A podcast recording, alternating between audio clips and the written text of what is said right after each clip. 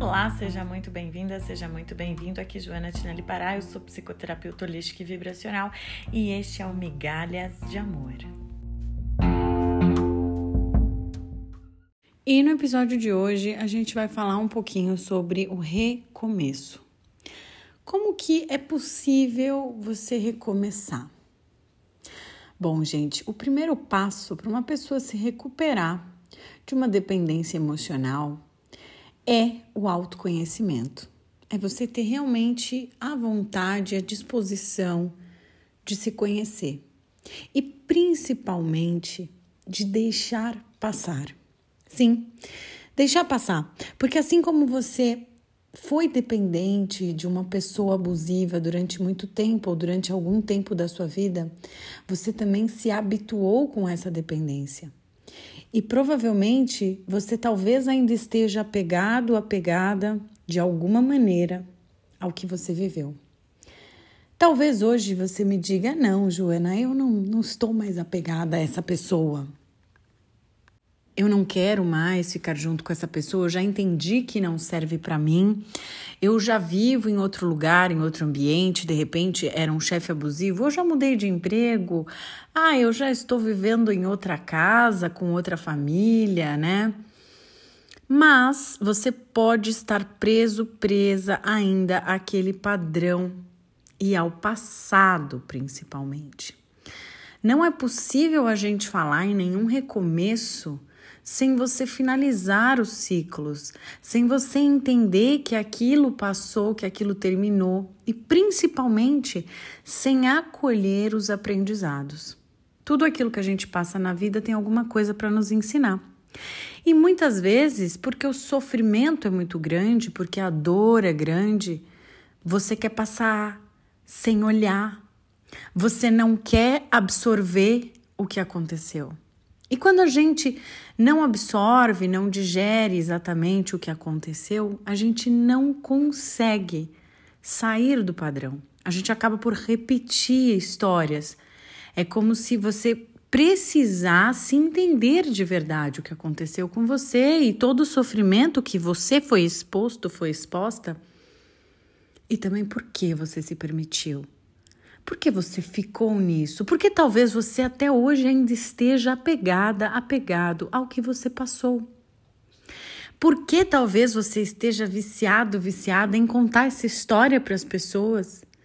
Veja, existem muitas histórias nas nossas vidas. Por que será que você ainda quer contar essa história? Que talvez tenha sido a mais triste. Você tem muitas outras histórias na sua vida. É necessário entender o porquê você passou pelo que passou e o quanto isso te modificou e o que você aprendeu. É necessário que você tenha realmente essa vontade e esse desejo.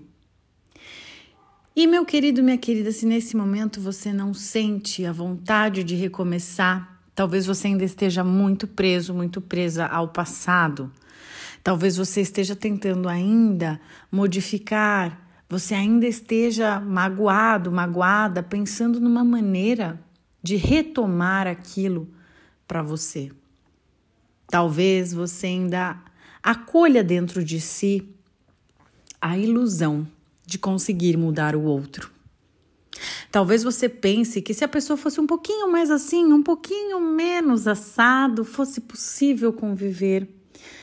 Talvez você esteja iludido, iludida com a visão que você criou, com a imagem que você criou da pessoa com quem você se relacionou ou da pessoa que você teve uma história junto.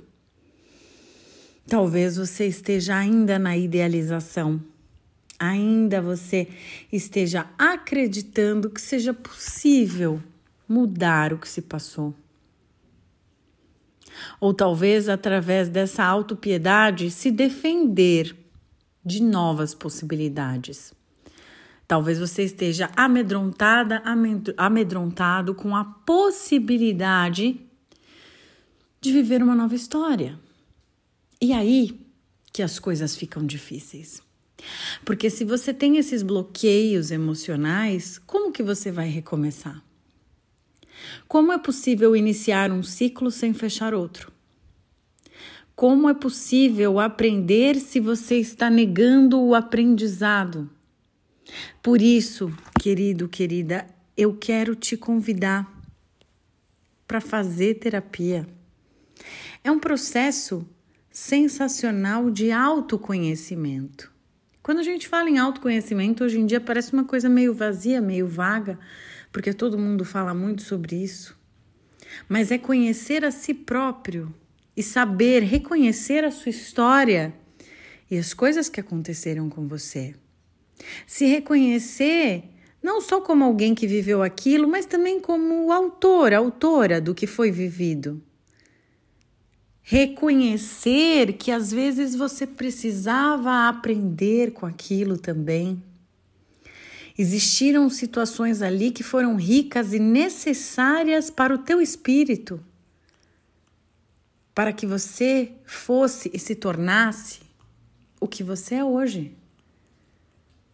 Então, não tenha vergonha da sua história, não tenha vergonha do que você viveu, mas honre o que você viveu, honre o seu aprendizado.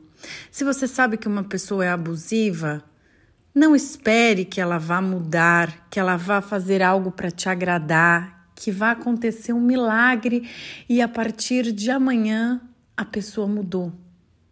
Não é essa pessoa que precisa mudar.